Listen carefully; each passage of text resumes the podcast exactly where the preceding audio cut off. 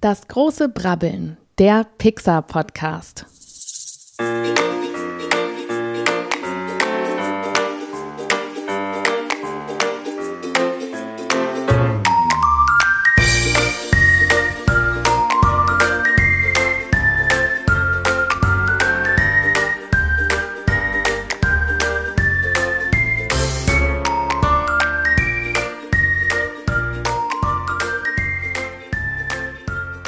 Herzlich willkommen zurück zur zweiten Episode von unserem neuen Lieblingspodcast, das große Prabbeln, der Pixar Podcast. Mein Name ist Shaggy Schwarz und an meiner Seite, wie in jeder Episode, der wunderbare, tolle Paul Ziemer. Hallo, lieber Paul.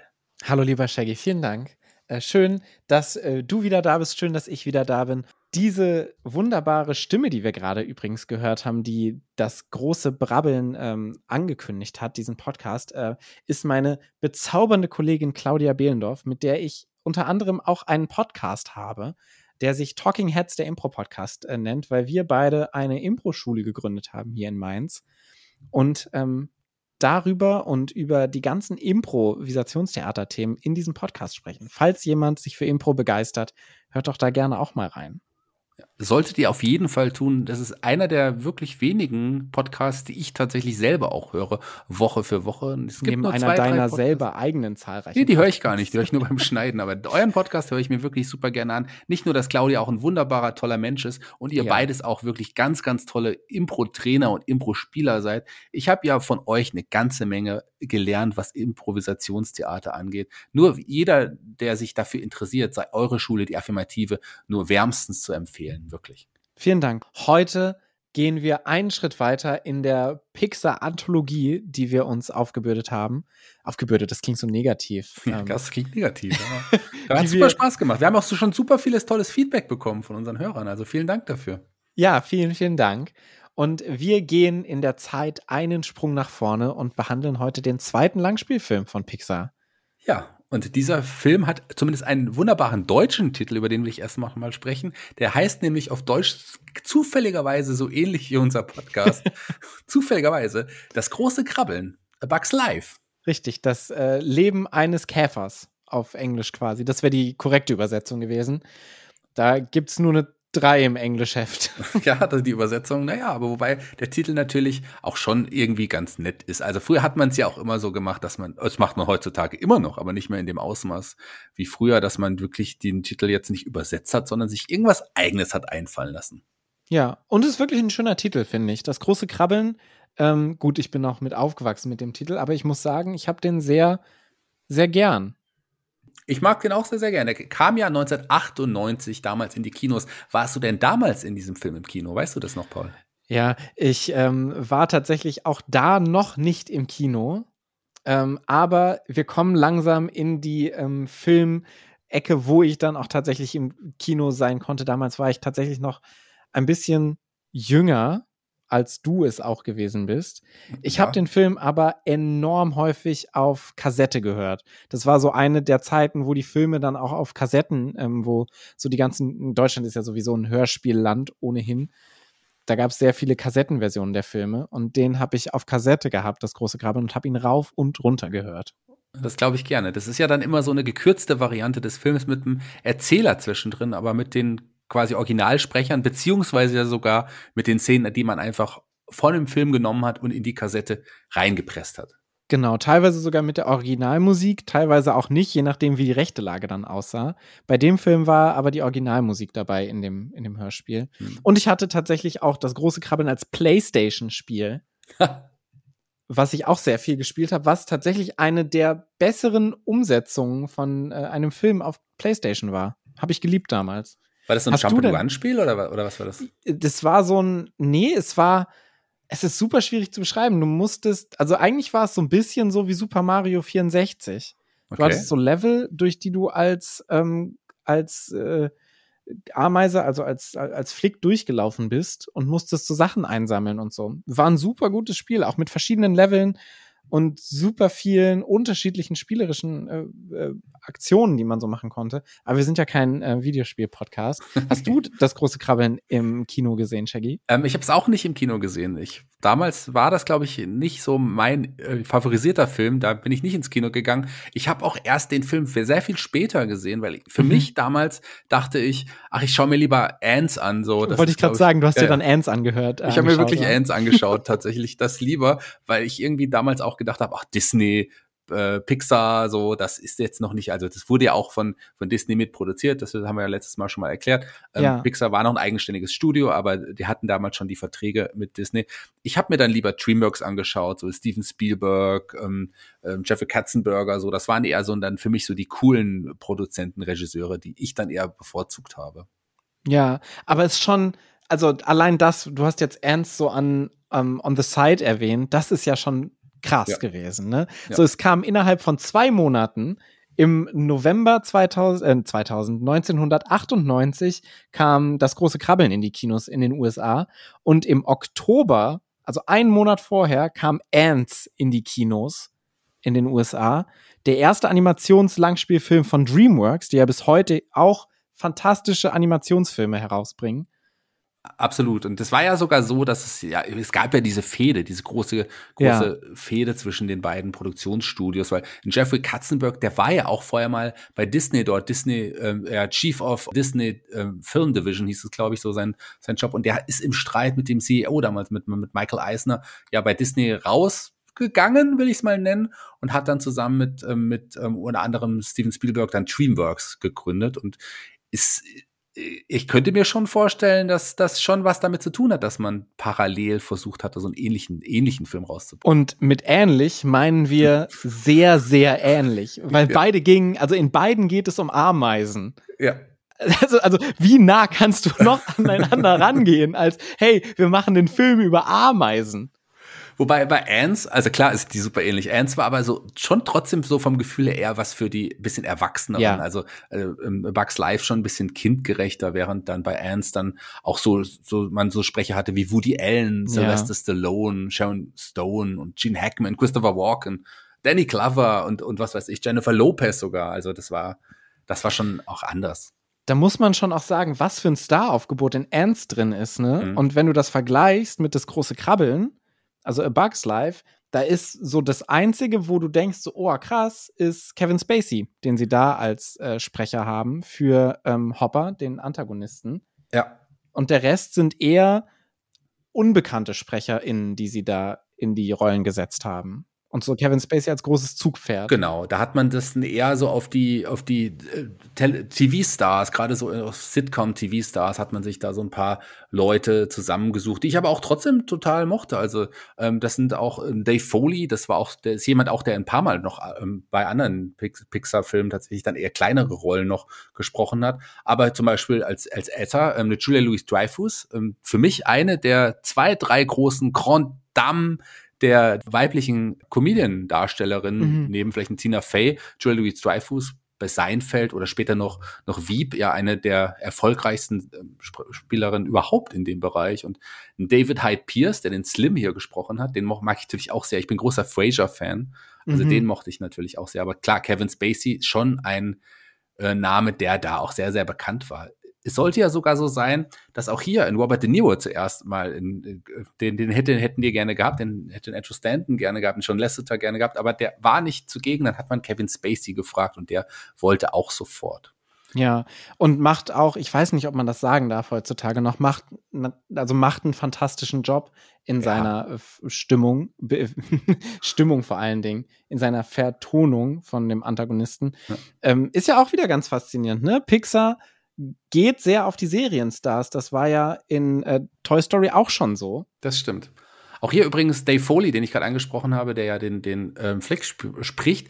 Da sollte es übrigens auch erst zuerst Jim Carrey sein, aber auch der konnte letzten Endes nicht. Also auch da wieder, auch das wäre ein großer Name dann im Grunde schon gewesen. Aber auch dann hat man sich für Dave Foley letzten Endes entschieden. Übrigens zur deutschen Synchronisation vielleicht auch mal ganz kurz. ja. Weil ich ja auch auf Deutsch, wir haben es ja damals auch auf Deutsch gesehen, aber da hat man tatsächlich auch ein paar interessante Namen gehabt. Da hat man jetzt nicht immer so macht man das ja auch nicht bei den animierten Filmen, nicht immer die deutsche Synchronstimme des jeweiligen Schauspielers genommen, sondern man hat sich da eigene, andere Schauspieler ausgesucht. Man hat zum Beispiel Kai Wiesinger, der ein deutscher Filmstar auch damals war, der, der spricht äh, die Hauptrolle, aber auch eine Elisabeth Volkmann, die ja auch vor allem als Synchronstimme von Marge Simpson damals lange bekannt war. Mhm. Ähm, Und vor allen Dingen für mich ganz groß Rufus Beck ja. als ähm, der Antagonist, also für Kevin Spaceys Rolle. Genau. Rufus, Rufus Beck. Beck. ist ja so der, der Sprechstar in Deutschland unter anderem.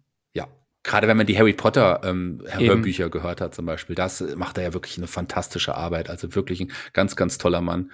Und übrigens ähm, heimlich, also ja. äh, oder Gustl, wie er im Deutschen hieß, hat ja. man sich gedacht, ach, dann nehmen wir doch den Ottfried Fischer. das ist Typecast.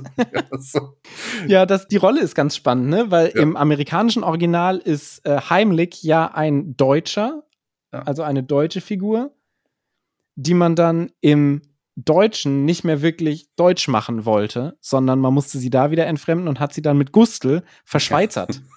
Ja, ja, ganz genau. Ja, auch, auch ein bisschen strange, oder? Aber ähm, so ist es dann halt auch, wenn man, wenn ja. man dann, wenn man das dann so übersetzt und so die Synchronarbeit letzten Endes macht. Ich würde gerne noch eine, eine andere deutsche Synchronsprecherin gerne noch mal erwähnen, weil ich die auch sehr mag und ich finde auch die ist äh, sehr interessant, dass die hier auch mit dabei ist, weil die tatsächlich auch äh, bei anderen bekannten Serien, als zumindest bin ich als Kind mit ihr auch aufgewachsen. Und zwar rede ich von Madeleine Stolze, die spricht nämlich Atta.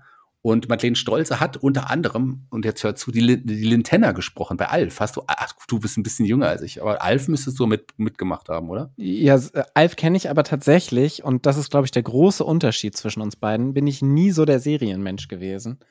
So meine Serien waren eher so Darkwing Duck und äh, Chip und Chap oder so. Also ich habe eher Animationsserien geguckt, als wirklich diese amerikanischen Sitcoms und äh, Comedy-Serien, die es gab damals. Ja, da hast du auf jeden Fall einiges verpasst, wobei natürlich äh, Chip und Chap und Duck und Duck natürlich auch wirklich oder DuckTales, auch die ja, neue genau. DuckTales übrigens ganz ganz tolle Serien Ach, sind. Ja, wirklich. Lass uns noch mal jetzt auch zurück zum Film kommen. Ich habe gesagt, Andrew Stanton, den wollten wir ja mal ansprechen. Genau. Ähm, der genau, der hat ja in dem Fall hier auch zusammen mit ähm, John Lasseter Regie geführt und Andrew Stanton ist jemand, der auch später dann noch größer war. Der hat dann auch noch mit Nemo, mit Wally, ähm, mit John Carter, gut, der hört nicht so Pixar, ist auch nicht gut, aber da hat er auch noch andere Filme bei anderen Filmen Regie geführt. Und übrigens auch bei, wo sind wir zurück bei den Serien, bei einigen Episoden von Stranger Things und Better Call Saul auch Regie hm. geführt. Ja, aber das war jetzt sein erster, also Bugs Life, nachdem äh, Toy Story ja von John Lasseter quasi allein in der Direktor, äh, Regisseur-Rolle gestemmt wurde, ist das jetzt eine Koproduktion von Andrew Stanton und John Lasseter. Andrew Stanton hat vorher auch schon einige Kurzfilme gemacht für Pixar und das ist jetzt aber sein erster Langspielfilm, wo er wirklich Regisseur von war. Genau, das ist vollkommen richtig. Wen ich vielleicht auch noch erwähnen würde, ist der hier der, den Schnitt gemacht hat, Lee Unkwich. Lee Unkwich äh, damals ganz bei ganz ganz vielen gerade Disney Pixar Filmen ähm, damals noch als Editor am Start, aber später ist er dann mit in die Co-Regie schon auch eingestiegen. Der ist auch einer der großen Namen dann später geworden bei Pixar. Monster AG hat der Co-Regie geführt, auch bei Nemo dann schon. Aber bei Toy Story 3 war auch sein erster ähm, großer Pixar-Film, wo er alleine dann quasi die Regie geführt hatte. Später noch Coco und so Sachen. Also, oder auch als Produzent war der noch aktiv. Auch ein ganz, ganz wichtiger Charakter in Pixar Studios geworden. Wunderbar. Das war so, so viel zur Produktions, ähm, herum, äh, der, dem, dem, der Welt um den Film herum quasi. Wie geht es denn dem Film selber? Also worum geht es denn in A Bugs Life? Das heißt, du fragst mich jetzt gerade, ob ich den Film dir gerne mal zusammenfasse ein bisschen. Das habe ich Fass richtig ihn verstanden. mir und den werten ZuhörerInnen gerne mal zusammen, Shaggy. Genau, vielleicht ist es ganz gut, wenn wir euch, vielleicht habt ihr den Film ja noch gar nicht gesehen, sondern hört zuerst unseren Podcast. Da werde ich zumindest mal kurz zusammenfassen, worum es in dem Film geht. Das ist eine Kolonie von Ameisen, die auf, auf einer Insel lebt ähm, und äh, die arbeiten sehr viel. Die haben einen so einen tollpatschigen, kann man sagen, Erfinder auch, den Flick, ähm, der, Haupt, der Hauptcharakter, der tut sich einfach auch schwer, in, die, in der Gruppe wirklich anzukommen. Er ist so eine Art Außenseiter. Hm, besonders die Kronprinzin Atta, die später dann die Königin werden soll, die kann mit ihm am Anfang noch gar nichts anfangen. Ihre Schwester hingegen, die kleine Dot, die mag den Flick eigentlich. Im Grunde kann man auch sagen, das ist die einzige Freundin, die er möglicherweise hat. Und äh, wie auch jedes Jahr, die ähm, Kolonie sammelt Essen, aber ein Großteil dieser Nahrung, die sie, die sie halt da sammeln, müssen sie abgeben an die Grashüpfer, die haben Angst vor den Grashüpfern, die kommen dann einmal im Jahr und holen sich dann die, das Essen, was die anderen zurückgelegt haben für sie. Ähm, die, die werden quasi unterdrückt. Und durch ein kleines Missgeschick, das Flick dann passiert, ähm, verschw äh, verschwindet leider ein Großteil, also im Grunde das ganze Essen, was sie zurückgelegt haben für die Grashüpfer im Wasser. Und es gibt einen großen Tumult, es gibt einen großen Kampf und, und die Grashüpfer drohen den Ameisen wiederzukommen und wann wollen sie die doppelte Menge an Nahrung haben. Und Flick fühlt sich schuldig, im Grunde ist er ja auch letzten Endes schuldig. Ähm, ja, zu Recht. Ja. und er muss dann quasi, oder der, das, die Kolonie erstmal verlassen, geht auf die andere Seite der Insel und um, findet dort ja, in, äh, Zirkusleute, Zirkus, Zirkus, Zirkusinsekten wollen wir sie eher mal nennen. Und die sich auch nicht besonders gut in dem Zirkus anstellen. Über diese Szene können wir nachher bestimmt nochmal sprechen. Und letzten Endes denkt er aber, das ist eine Kämpfertruppe, verwechselt äh, die und die anderen, die diese, diese Zirkus, ähm, ja, Insekten denken, er ist ein Talentscout und gehen mit ihm auch die Story hat man schon in anderen Filmen schon häufiger gehört. Dann äh, kommt es irgendwie zum Kampf, dann merken eigentlich die, die Zirkusinsekten, ja, eigentlich, äh, ja, das war nicht so wie gedacht und wollen dann erstmal wieder gehen. Am Ende helfen sie dann doch und ja, man kann es ja auch so sagen, am Ende geht alles wieder gut aus und selbst ja. Atta und Flick mögen sich am Ende dann doch. Ja, richtig. Das ist ganz spannend, diese Geschichte, die kennen wir ja schon. Erstmal vielen Dank für diese wunderschöne Zusammenfassung. Ich hoffe, ich habe nichts Wichtiges vergessen. Ich glaube, alles Wichtige war drin. Insekten, check. Grashüpfer, Grashüpfer check. Zirkus. Zirkus, check. Alles Wichtige drin gewesen. Diese Story, und das ist ja ganz spannend, können ja mal gerade ein bisschen tiefer in diese ganze Geschichte und in die Motive und Themen des Films eintauchen. Ja, die kennen wir in grober Handlung schon sehr häufig. Und zwar ist die Geschichte, die wir in das große Krabbeln haben, eine Geschichte, die wir so schon in ähm, sieben glorreiche Halunken kennen und vor allen Dingen, und daher kommt so diese grobe Schraffur der Geschichte, aus Akira Kurosawas Sieben Samurai. Letztendlich ist das große Krabbeln ein, ein Revival der Sieben Samurai von Akira Kurosawa, was ich persönlich sehr, sehr cool finde. Ich bin äh, großer Akira Kurosawa-Fan und auch Fan des asiatischen Kinos und des japanischen im äh, Speziellen das ist schon cool, so eine Story für einen Kinderfilm zu nehmen, die so auf der Sieben Samurai-Geschichte basiert. Ja, total. Ähm, ich habe damals äh, die Sieben Samurai noch nicht gekannt. Ich habe die dann später erst gesehen und hat dann die Parallelen gesehen. Für mich damals, als ich das erste Mal das große Krabbeln gesehen habe, habe ich an die drei Amigos gedacht. Kennst du den Film mit, mit Martin Short und, und äh, ähm, ich habe den nie dabei? gesehen, aber Chevy ich, Chase ich kenn, ich und Steve Trailer. Martin. Weil er ganz genauso ist. Also das, das sind auch drei Schaus äh, Stumm Stummfilm-Schauspieler und äh, da ist auch so ein Dorf von, also genau das Gleiche, dass die auch erst denken, in dem Fall Sieben Samurai ist ja, da, hier sind ja sehr viel witzige Elemente beim großen Krabbeln. Weil Sieben ja. Samurai ist ja jetzt auch nicht, oder auch, auch ähm, die glorreichen Sieben, das sind ja jetzt keine witzigen Filme letzten Endes, aber klar, basiert ist alles auf den Sieben Samurai. Aber ich musste tatsächlich an die drei Amigos denken. ja, von den äh, Sieben Samurai hatte ich äh, kein Hörspiel übrigens. Nee. Leider nicht. Aber letztendlich haben wir genau da die gleiche Story. Ne? Ein Dorf wird unterdrückt ähm, von einem äußeren Aggressor hm. und sucht dann nach äh, Hilfe von außen, die dann diesen äußeren Aggressor besiegen sollen.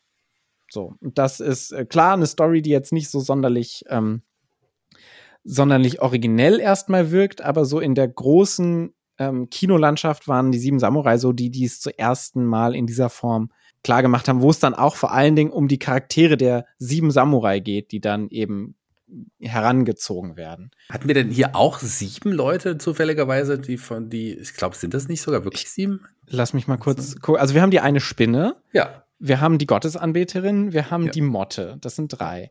Dann haben wir den großen Herkuleskäfer. Ja. Wir haben äh, Heimlich. Ja. Wir haben den Marienkäfer. Ja, ja, ich glaube, wir kommen, glaube ich, auf mehr Leute. Als es sind Und wir haben, na gut, wenn du die beiden, ähm, was sind das, Kakerlaken? Ja, es sind Kakerlaken Asseln, Kellerasseln. Ja. Die übrigens im Deutschen Chibabchichi, also Chibab und Chichi Die, ähm, sind es sieben? Also bisher sind es sieben. Ja. Wenn du die als eins zählst, sind es sieben. Ja, ja, die müsste man eigentlich auch als eins zählen, letzten Endes, stimmt. Aber witzig. Ich glaube, dann kommen wir auf ja. sieben tatsächlich. Ach, lustig. Das wusste ich ja. gar nicht. Guck mal, haben wir was gelernt. Beide in ja. diesem Podcast. Beide im Podcast wieder was gelernt. Wir kannten die Parallelen zu den sieben Samurai, aber dass es wirklich jetzt auch sieben waren, witzig. Sehr cool. Ja, und äh, das ist aber auch schon ein schönes, eine schöne Überleitung zu einem der Themen, die der Film ja mit sich bringt. Und das ist letztendlich der Konflikt zwischen Individuum und Gruppe, ja. der ja so zentral ist in dem Film. Weil du hast ja dieses Ameisenvolk, was wie kein anderes Wesen auf der Welt mehr für Kollektiv steht als so Ameisen. Ja, und dann gab es halt den Flick, der so ein bisschen für sich stand, der nicht mit den anderen äh, Hand in Hand gearbeitet hat, sondern sein eigenes Ding gemacht hat. Und das kam halt einfach nicht gut an und hat am Anfang ja auch in dieser Kolonie letztendlich nicht funktioniert, beziehungsweise hat man ihm nicht die Chance gegeben, sich zu beweisen. Genau. Und ähm, das Gleiche ist ja tatsächlich in einer anderen Form auch für Atta und Dot, die Atta als äh, die Prinzessin des Ganzen und Dot als die kleine Schwester, die ja auch Probleme haben, sich zu finden, nur auf anderen Ebene. Atta als Prinzessin will zeigen, dass sie Königin sein kann und fühlt sich verurteilt von dem ganzen ähm, Volk, die keine großen Erwartungen in sie haben und Dot sowieso als kleines Kind quasi, als kleine Insektin. die ähm, erstmal überhaupt lernen muss, selbst zu fliegen auf eigenen Beinen auf, auf eigenen Flügeln. Das sind so drei Motivationen, die die so mit sich tragen, so drei zentrale Figuren. Und im, Zen und im Kontrast dann diese äh, Artisten mehr oder minder, die dann sehr verrückt und sehr individuell daherkommen und ja auch visuell aus der ganzen Geschichte hervorstechen diese gerade diese Zirkusszene ganz ganz am Anfang, wo da natürlich auch alles ja. irgendwie so schief geht, wo man die Charaktere, diese Artisten, wie du sie jetzt genannt hast, und ich habe die Zirkusinsekten gesagt, wo, als man die das erste Mal so kennenlernt, ich finde, man fängt schon sofort an, die auch irgendwie zu mögen. Das ist echt so ein so ein ganz toller Haufen, die einfach total überzeugen. Super tolle Charaktere, wie ich finde. Die passen super schön in diesen Film. Voll und auch schön klar gezeichnet und ja. vor allen Dingen diese Zirkusszene funktioniert so fantastisch, um sie zu etablieren, weil sie natürlich auch ein bisschen einhergehend mit ihrer Funktion des Zirkuses ähm, etabliert werden. So Tuck and Roll, also Chewab und Chichi als die Artisten, ähm, auch ein bisschen klischeisiert, ne? Die äh, russischen Artisten, ja. man kennt das, ähm, die auch kein Wort Englisch sprechen, beziehungsweise kein Wort Deutsch sprechen, die auch keiner versteht. Und dann äh, die, ähm, das Ehepaar von dem der, der Gottesanbeterin und der Motte, die so das Zaubererduo sind. Das ist schon cool. Das mag ich sehr und vor allen Dingen auch sehr unterschiedlich gezeichnet. Und auch dann kurz danach diese Szene in, in der Bar, wo es dann ja noch mal zu dem großen Tumult und dem großen Chaos kommt. Auch diese Szene mag ich super, super gerne, wo dann auch, auch äh, Flick quasi dann auf die Artisten trifft und mhm. sie dann final dann auch dann überzeugt und mitnimmt, nachdem da dieses Chaos ausgebrochen ist. Also das ist auch, das mag ich, das ist eine sehr schöne Introduction wirklich der, der, der, der neuen Charaktere. Und man lernt halt relativ schnell die ganzen Artisten einfach als neue Charaktere kennen und lieben. Ja, vor allen Dingen, weil es ja schon sehr viel Etablierung in dem Film gibt. Ne? Du hast am Anfang die Etablierung von den Protagonisten in dem Ameisenreich, dann die Etablierung des Antagonisten und dann die Etablierung der helfenden Person und das in anderthalb Stunden. Aber mhm. das wird mit einer enormen Sicherheit und auch so sehr, sehr präzise irgendwie vollzogen, finde ich. Ja, äh, stimmt total. Und dann geht's ja quasi mit den ganzen Artisten dann auch wieder zurück auf die Insel. Auch da gibt's wunderbare Szenen, ähm, wie man darüber kommt. Es gibt schöne, schöne Flugszenen. Es ist ja wirklich so, und vielleicht kommt man da mal auf den Punkt zu sprechen, dass extra äh, für den Film mit, ja, mit ganz, ganz vielen kleinen Kameras auch sehr viele Aufnahmen in der, in der Natur damals gemacht wurden. Und man hat quasi an die Insekten studiert und hat, Gegensatz jetzt so auch zu, zu, zu Toy Story ähm, damals wirklich eine, ja, versucht, eine organische, komplexe Umwelt zu schaffen mit Hilfe der, dieser, dieser, wirklich dieser Aufnahmen vorher. Und es gibt äh, viele der Mitwirkenden damals, die auch noch heute sagen, das ist der aufwendigste Pixar-Film überhaupt, weil man wirklich so eine Vorarbeit hatte, um die, die auf diese Insekten hinzuarbeiten. Ja, und es ist vor allen Dingen auch eine sehr smarte Entscheidung gewesen, so auf Insekten zu gehen. Ne? Zum einen ist es natürlich das, was wir kennen, das klassische Pixar-Schema, was sich in das große Krabbeln sehr verfestigt. Dieses, du nimmst etwas sehr Kleines und zoomst das sehr groß. Ja. Mm, was wir bei Toy Story ja schon mit den Spielzeugen hatten. Jetzt sind es eben die Insekten beziehungsweise die Ameisen. Und du hast dadurch nicht so einen großen Entfremdungseffekt, wie du es bei Toy Story noch hattest, wo die Menschen ja teilweise noch drin vorkommen, die ja grässlich aussahen teilweise. Oder die Hunde, sondern bei Insekten funktioniert das Ganze mit der Animation natürlich ein bisschen besser, weil du klarere Formen hast, in denen so Insekten uns ja auch erscheinen als Menschen. Eben. Man hat aber auch wieder diese, diese kleine Welt, ähm, die aber wieder wie eine große Welt wirkt, äh, diese Insektenwelt. Da gibt's den Zirkus, da gibt's die Bar und das alles. Ähm, ja. was, was ich gerade noch zum Thema Realismus sagen wollte, was ich ganz vergessen habe, ist ja, dass die, dass die Ameisen nur vier Gliedmaßen haben, gell? Die haben ja nur Arme und Beine. ja. Das äh, ist auch irgendwie sehr auffällig. Während alle anderen Insekten genau die Gliedmaßen ja. haben, die sie eigentlich haben. Ne? Bei den. Ameisen haben sie gedacht, ach komm Leute, nee, aber es macht natürlich auch von der, von der ähm, Identifikation her Sinn, dass ja. du nicht so was Abschreckendes hast. Was, glaube ich, ja der große Unterschied war zwischen Ants und das große Krabbeln. Ja. Weil, wenn ich das richtig im Kopf habe, haben die bei Ants alle entsprechende Gliedmaßen. Aber da sind auch die äh, Ameisen schon auch unterschiedlich. Da gibt's den muskulösen und so weiter und so mhm. fort. Die, wohingegen hier die Ameisen ja alle doch sehr ähnlich sind. Klar gibt's die kleinen, die Kinderameisen, äh, wie, wie, du, wie du sie genannt hast. Aber da gibt die Ameisen doch sonst alle recht ähnlich. Ja, was natürlich nochmal das Thema unterstreicht, ne? Ja. Dass sobald die Ameisen in der Gruppe sind, du sie nicht voneinander unterscheiden kannst. Im Gegensatz zu den auftretenden Zirkusartisten dann, die dann mhm. kommen, die alle komplett unterscheidbar sind. Mhm. Was mir auch noch einfällt, übrigens, ich wollte es vorhin schon sagen, jetzt äh, bevor ich es vergesse, der Film sollte ja eigentlich sogar nur Bugs heißen. Wäre noch mal eine Parallele zu Ants gewesen ja. letztendlich. Aber man hat sich dann doch für Bugs Life entschieden. Weißt du warum? Nee. Klär mich auf. Man hat gefürchtet, äh, befürchtet, dass man, wenn der Titel nur Bugs heißen würde, dass man möglicherweise die Leute irritiert und viele denken, oh, es könnte ein Bugs Bunny Film im ersten Augenblick. Ah. Und das ist ja auch ein Konkurrenz, äh, ja, Studio mit Warner, dann ähm, Bugs Bunny. Das wollte man dann auch nicht machen. Deswegen Bugs Live. Ja, oder das große Krabbeln. Oder das große Krabbeln, ganz genau. Oder Man hätte es auch einfach nur Krabbeln nennen können. Ja. Wollen wir jetzt schon mal direkt zu so ein paar ähm, ja, Easter Eggs kommen? Ja, ich glaube, das ähm, war so eine inhaltliche Thematik, die so ganz groß ist, genau, äh, Individuum gegen mhm ähm, gegen Gesellschaft, wobei natürlich, um den Kram, äh, um den, den, den Rahmen nochmal zu schließen, dass am Ende natürlich auch die Moral der Geschichte ist, dass das Individuum wichtig ist, aber dass das Individuum nur in der Gruppe bestehen kann, weil am Ende ähm, ist ja auch die Moral dessen, dass, dass die Ameisen als Gruppe die Aggressoren, nämlich die Grashüpfer zusammen zurückschlagen können, weil sie eben als Gruppe funktionieren und sich als Gruppe ihrer Stärke bewusst werden die natürlich durch die Motivation des Einzelnen nach vorne ge gestellt wird.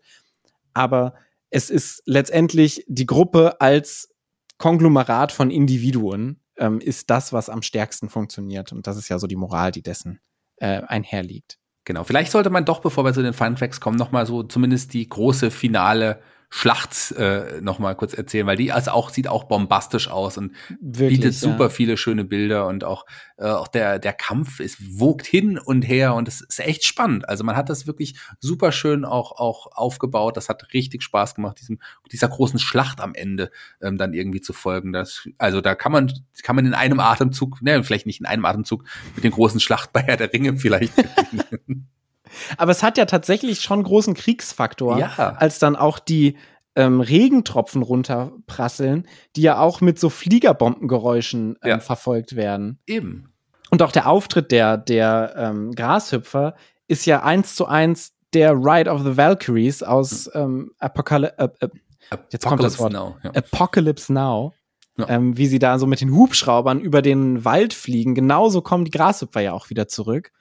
Fehlt nur der Walkürenritt, glaube ich. Der wurde genau, den haben sie nicht eingespielt. Hm.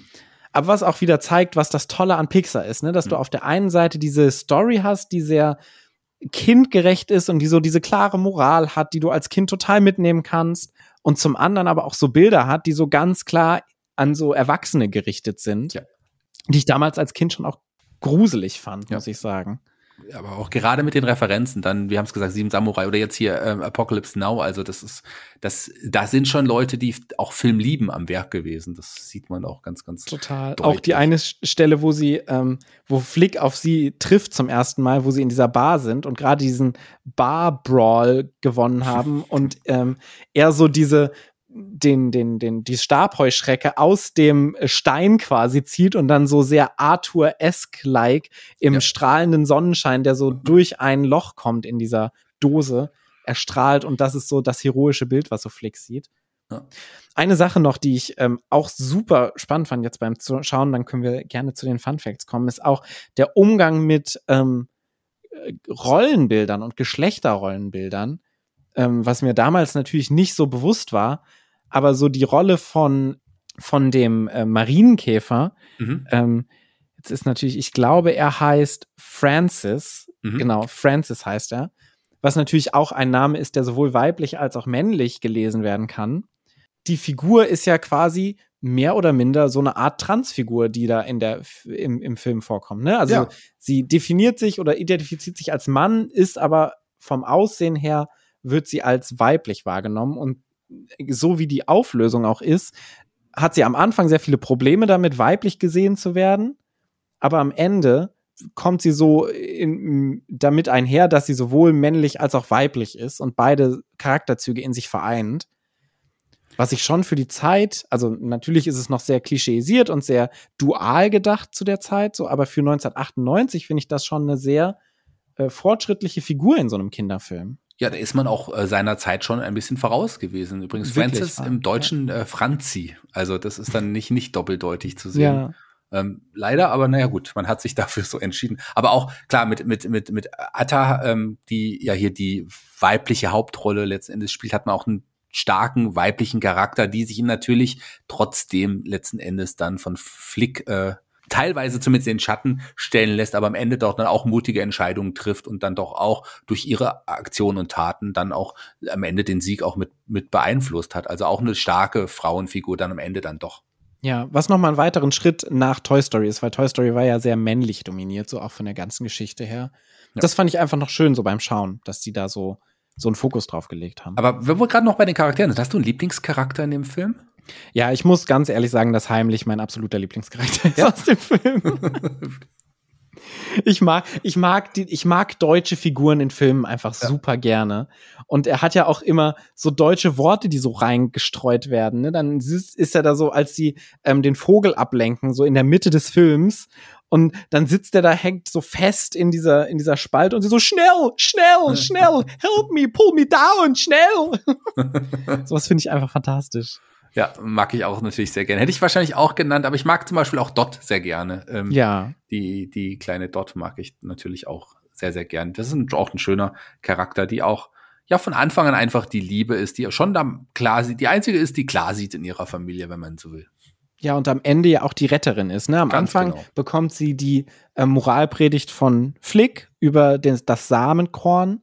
Und am Ende ist sie dann diejenige, die Flick mit dieser Doppelung wieder zurück ähm, auf den Weg des Erfolgs führt, quasi. Mhm. Das hast du richtig und auch schön gesagt. Vielen Lass Dank. uns jetzt aber zu den Fun Facts kommen. ja. Lieber lieber Paul. Da gibt es ja auch so ein paar, aber auch so ein paar, die es auch in den anderen Filmen gibt. Zum Beispiel sieht man auch hier, wir haben es in der ersten Episode schon gesagt, den Pizza Planet Truck.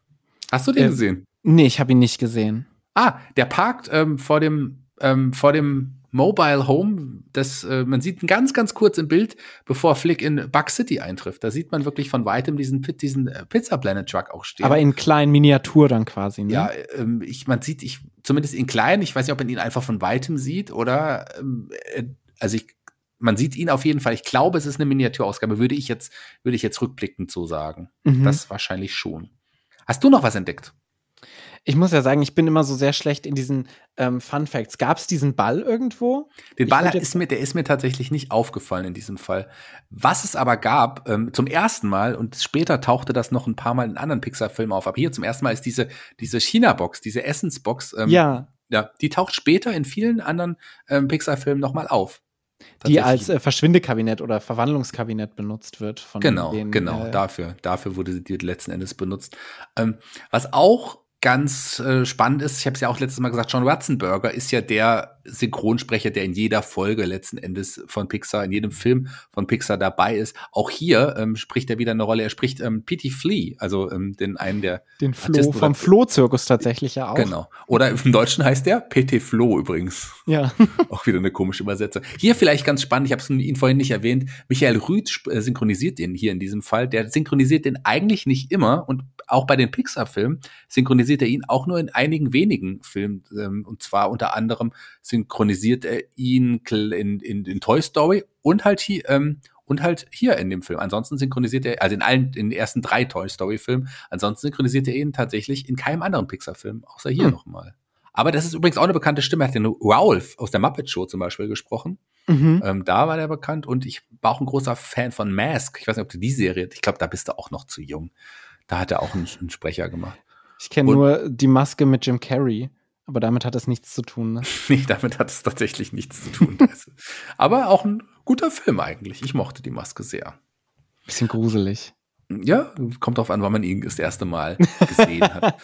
Was mir auch noch aufgefallen ist, ähm, wir haben ja schon äh, bei Toy Story da das Nummernschild, da stand A113 drauf, das habe ich beim letzten Mal schon gesagt. Das war übrigens das, äh, die Klassenzimmernummer von John Lasseter, Brad Bird, Pete Doctor mhm. und Andrew Stanton damals in ihrem Cal Arts Studium damals. Und das kommt auch in jedem Film vor. Hier ist es äh, der Code auf einer Frühstücksflockenpackung, der da auch mal kurz äh, zu sehen ist beim im großen Krabbeln. Auch das taucht hier noch mal auf. Also eigentlich haben sie versucht, alle Easter Eggs, die sie haben, in diese kurze Stadtszene reinzupacken, ja.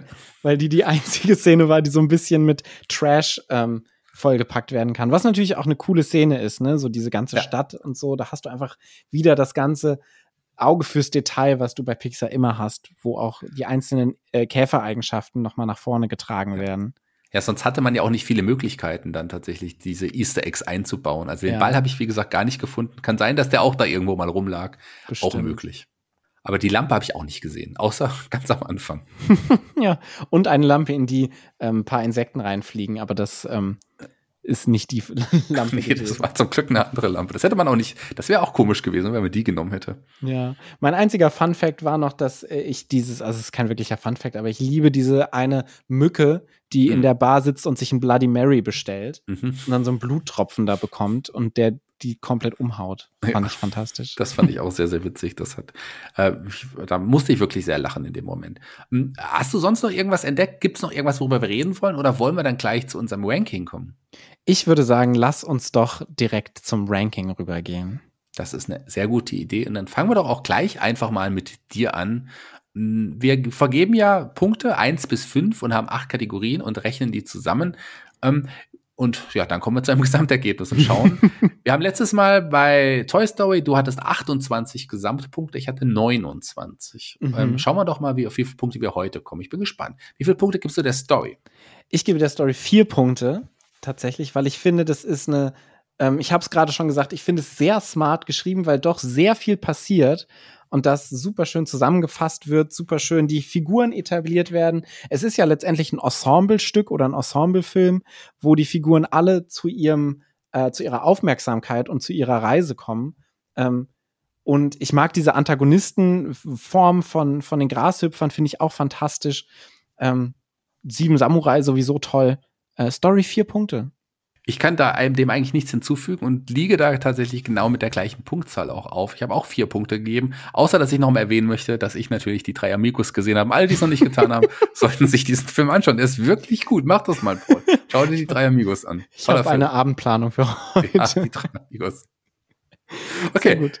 Ähm, drei Amigos ist ein gutes Stichwort, ja. ähm, denn auch die drei Amigos sind Charaktere. Wie viele Punkte gibst du denn äh, den Charakteren in dem Film? Ja, das sind die drei Amigos sind Charaktere und hier gibt es auch mehr als nur drei Charaktere in diesem Film. Es gibt sehr, sehr viele Charaktere, sehr viele auch gut erzählte Charaktere. Gut, äh, wir haben es auch gesagt, gut in, ja, in Charaktere, die gut ähm, introducted wurden. In, wie heißt es auf Deutsch? Eingeführt, würde ich sagen. Eingeführt worden, ganz mhm. genau. Sehr gut eingeführt und auch Charaktere, mit denen man mitfiebert und die man auch mag. Ähm, ich lasse aber trotzdem immer noch ein bisschen Luft nach oben. Bei mir gibt es vier Punkte. Dem habe ich nichts hinzuzufügen, Shaggy. Und auch ich äh, vergebe hier vier Punkte. Das ist ja langweilig hier. Ja, ja. So das letzte Mal waren wir auch schon recht ähnlich, aber wir haben ja auch einen ähnlichen guten Geschmack, glaube ich. Das ist, glaube ich, das Problem, wenn du dich dafür entscheidest, über Filme zu sprechen, weil du sie beide magst, dass da schon sehr ähnlich äh, alles ge geartet ist. Ja, äh, gut, es gibt bestimmt Filme dabei, die äh, jetzt hier auch bei Pixar, bei den Pixar-Filmen, da sind nicht alles Filme, die ich mag. Das kann ich jetzt ich, schon mal vorweg. Ich glaube auch, wir kommen zu Punkten, wo ich dir widersprechen muss. Ja, das glaube ich nämlich auch. Aber ich bin ganz gespannt, ob es auch beim Humorfaktor so ist, denn wir beide sind ja, würde ich mal behaupten, sehr aufgeschlossen, lustige, humorvolle Menschen und haben bestimmt in diesem Film auch etwas gelacht. Wie, wie, wie oft hast du gelacht? Ich habe äh, deutlich mehr gelacht als bei Toy Story. Ja. Und ähm, ich muss sagen, die Punktzahl, die ich jetzt vergebe, ist vielleicht eine sehr äh, subjektive Punktzahl für das, was für mich äh, das große Krabbeln verdeutlicht. Und zwar dieses exzessives Spiel mit, das ist unsere Welt und das können wir alles damit machen. Da können wir so und so spielerisch mit umgehen. Und das war für mich der erste Film, der das wirklich in der Exzessivität gemacht hat. Toy Story hat das schon ein bisschen vorgelebt. Aber das große Krabbeln hat es meiner Meinung nach perfektioniert. Das ist, wie gesagt, die Stadt, in der die Insekten in ähm, Dosen leben und was die trinken, was die essen. Dann aber auch, was so die Kleinigkeiten ähm, ausmachen, wenn du diese große Story, die du ja hast, immer mal wieder unterbrochen hast durch so Kleinigkeiten, wo die Charaktere ihre Eigenschaften nach vorne bringen. Die Spinne, die erzählt, ich habe, äh, so habe ich meinen 13. Mann verloren und ähm, naja, dann, seitdem bin ich eine Witwe. Also ich bin sowieso eine schwarze Witwe, aber ich bin eine schwarze Witwe-Witwe, was ich total schön finde. Und ich musste sehr viel lachen. Deshalb vergebe ich hier tatsächlich fünf Humorpunkte. Oh, die, die, du hast die fünf ich rausgepackt. all the way, aber weil es für mich auch einen historischen Wert ja. hat. Also ich äh, sehe das auch ganz genauso wie du, dass ich diesen Film auch lustiger fand als Toy, Toy, Toy schwieriger Name, Toy Story. Toy Story war das äh, asiatische Pendant davon, glaube ich. Ganz genau, da gab es aber auch nur ähm, so Winkelkatzen. Ähm, ja. Egal, äh, ich, ich habe auch sehr viel gelacht und fand ihn wirklich lustiger, aber ich ich habe mir schwer getan. Ich konnte nicht ganz die fünf Punkte geben, weil ich, äh, da sind noch Filme dabei, wo äh, bei Pixar, wo ich die fünf rausholen möchte und werde. Und hier war es noch nicht so weit. Deswegen von mir hier nur in Anführungsstrichen vier Punkte, aber bessere vier Punkte, als ich es bei Toy Story gegeben habe. Ich bin enttäuscht. Naja. Ja, es tut mir leid. Enttäuschend ist nämlich auch eine Emotion. Ähm, was hast du denn emotional dem Film gegeben? Ja, ich habe der, ich hab, der Film hat mich sehr mitgenommen. Ich habe viel gelacht. Ich habe aber auch wirklich, obwohl ja, man ja auch sagen kann, man weiß ja, wie es am Ende ausgeht, trotzdem sehr mitgefiebert und hatte manchmal auch so Momente, wo ich dachte, hm, vielleicht äh, gewinnt doch das Böse in diesem Fall. Und es war schon sehr spannend, auch äh, das hat mich mit, mitgezogen, auch das zählt für mich zur Emotion. Und es gab auch sehr viele rührende Momente ich habe hier äh, mehr Punkte gegeben als beim letzten Mal, aber trotzdem hat es nicht ganz für die fünf gereicht. Bei mir sind es ja auch hier vier Punkte. Mhm. Ähm, ich musste nicht so viel weinen. Ich muss sagen, die berührenden Punkte ähm, verlieren bei mir so ein bisschen was. Ich habe eher so eine Frustration gegenüber dem Flo, der immer in den unpassendsten Momenten auftaucht und alles kaputt macht. Das ist so die Hauptemotion, Wut. die ich hatte. Wut ist doch eine Emotion. Wut, ja. Ich finde, die emotionalen Höhepunkte sind schön gesetzt, aber sie erreichen noch nicht die Höhen. Ähm, deshalb gebe ich nur drei Punkte der Emotionen. Okay, kann, kann ich auch absolut nachvollziehen. Wie ist es denn? Wir haben hier sehr viel, wir haben es ja schon gesagt, Kriegsszenen in Anführungsstrichen ja. gesehen. Wir haben sehr viel Action gesehen. Da ist passiert nun wirklich einiges. Wie viel Actionpunkte gibst du denn? Ja, wir haben ja schon ausführlich drüber gesprochen, über die Actionsequenzen. Finde ich alle fantastisch. Der Vogel, wie der äh, gebaut wird, wie der dann eingesetzt wird, die äh, Attrappe des Vogels, die äh, Grashüpfer allgemein, was für auch Geräuschkulisse da ist, ne? Das finde ich alles in allem ein fantastisches Actionfeuerwerk und dementsprechend gebe ich fünf Actionpunkte. Fünf Actionpunkte. Also ich kann es ja jetzt schon vorwegnehmen. Auch hier, ich kann nicht anders als auch hier fünf Punkte, die fünf Punkte geben. Einfach weil es wirklich ein sehr actionreicher, aber auch äh, ein die Action ist sehr, sehr gut eingesetzt. Also genau in den passenden Momenten gibt es ja Action. Gerade am Anfang im Zirkus, dann danach diese, diese, diese, dieses Chaos in, in, der, in dem in der Bar und am Ende wirklich diese, diese große Kampfszene. Man kann nicht anders als hier fünf Punkte geben. Und es fühlt sich auch schon cool an. Und das ist eine große Leistung für so einen große Krabbeln-Film, wo es um Ameisen geht. Ja. Dass absolut. du wirklich Epik hast da drin. Vollkommen richtig. Die Epik wird ja auch unterstrichen durch die Musik. Ja, das wird unterstrichen durch die Musik. Auch hier die Musik Wendy Newman, wie auch schon im ersten Teil, auch hierfür verantwortlich, der, der Komponist und auch Sänger. Und hm, ich fand aber auch, ich bin gespannt, wie es bei dir ist, aber ich, mich hat die Musik zwar in einigen Momenten gehabt, die ist schon, die unterstreicht schon, äh, gerade der Score auch einige äh, Momente sehr, sehr gut. Aber ich finde, da geht noch deutlich mehr und da ist ja im späteren Verlauf bei einigen Pixar-Filmen noch deutlich mehr. Für mich gibt's auch hier nur in Anführungsstrichen die drei, weil so richtig überzeugt hat mich die Musik final dann doch nicht. Ich muss sagen, das große Krabbeln hat für mich eine der tollsten Musiken von Pixar. Ja? Ähm, dieses große Krabbeln-Thema, dieses mag ich total gerne. Ähm, vielleicht liegt es auch an dem Playstation-Spiel und an dem Hörspiel, was ich gehört habe, wo das ja konstant drin vorkommt. Für mich ist das so eines der einprägendsten Melodien. Dementsprechend habe ich äh, vier Punkte gegeben, weil es auch noch Filme gibt, die das schöner und mehr Musikeinsatz haben, aber ich liebe dieses äh, Thema. Vier Punkte. Ich glaube, es liegt wirklich so ein bisschen daran, dass, es, dass du das Hörspiel so oft gehört hast. Und wenn es in dem Spiel auch. auch. so oft vorkommt, das kann schon sein. Also das, dann prägt sich das wahrscheinlich noch mehr letzten Endes ein. Also bei mir, mein, mein Herz hebt sich jedes Mal, wenn ich diese Musik höre, weil ich da irgendwie wirklich so eine große Epicness mit verbinde. Ähm, Epicness bedeutet ja auch, wenn für Leute, die auch gerne auf Blut stehen, so ein gewisser Splatter-Faktor. Da war die, um die Überleitung jetzt nicht ganz so gut wie bei deinen vorher, aber ich habe es versucht. Ich habe es versucht. Aber wie kommt man von Musik zum Splatter-Faktor? Denn das ist eine Kategorie, die wir uns hier ausgedacht haben auch, weil wir wissen bei ähm, Pixar, zumindest bei Toy Story, da sind ja etliche Arme und Beine schon geflogen im ersten ja. Teil. Sind hier denn auch genug Arme und Beine geflogen? Wie viele Punkte gibst du beim Splatter-Faktor, lieber Paul? Auch hier habe ich wieder eine kleine Liste für dich. Ja. Ähm, wir haben in diesem Film werden drei Grashüpfer erdrückt von einer Sch äh, Kornlawine. Wir haben eine Fliege, die ähm, verbrannt wird, indem sie in eine ähm, Lampe fliegt. Wir haben einen Floh, der bei lebendem Leib verbrannt wird. Wir haben einen Grashüpfer, der bei lebendem Leib verspeist wird. Wir haben einige Gewaltdarstellungen äh, visueller Ebene. Wir haben Gewaltdarstellung von in äh, Hälfte geteilten Wesen. Wir haben ganz viel Blut, was ähm, dargestellt wird, was auch nachgespielt wird. Es wird nicht direkt gezeigt, sondern es wird nur in einer comichaften Version dargestellt. Aber aufgrund dieser ganzen Faktoren gebe ich dem Film einen Splatter-Faktor von vier.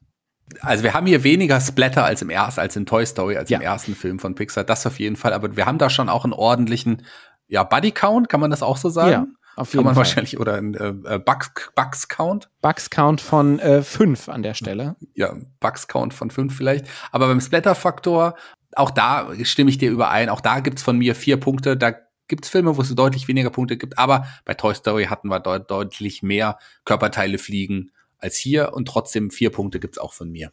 Kommen wir zum letzten unserer Kategorien. Und zwar den ähm, Kinderaugen. Wir brauchen immer noch einen besseren Namen dafür. der Sicht oder der weltverändernden Sicht auf, äh, von, Ach, von Kinderaugen ist doch schön. Kinderaugen ja. passt auch ganz gut. Das ist nur eine Überleitung vom Splatterfox zu Kinderaugen. Das ist schwieriger, das stimmt. Ja, das stimmt. Ja, also wie, wir sehen die Augen, in den Film durch die Augen eines Kindes. Und wie viele Punkte würden wir dann geben, wenn wir die, kann man das so beschreiben? beschreiben? Ja. So kann ja. man es beschreiben. Hm.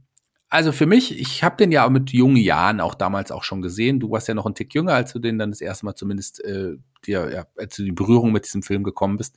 Hm.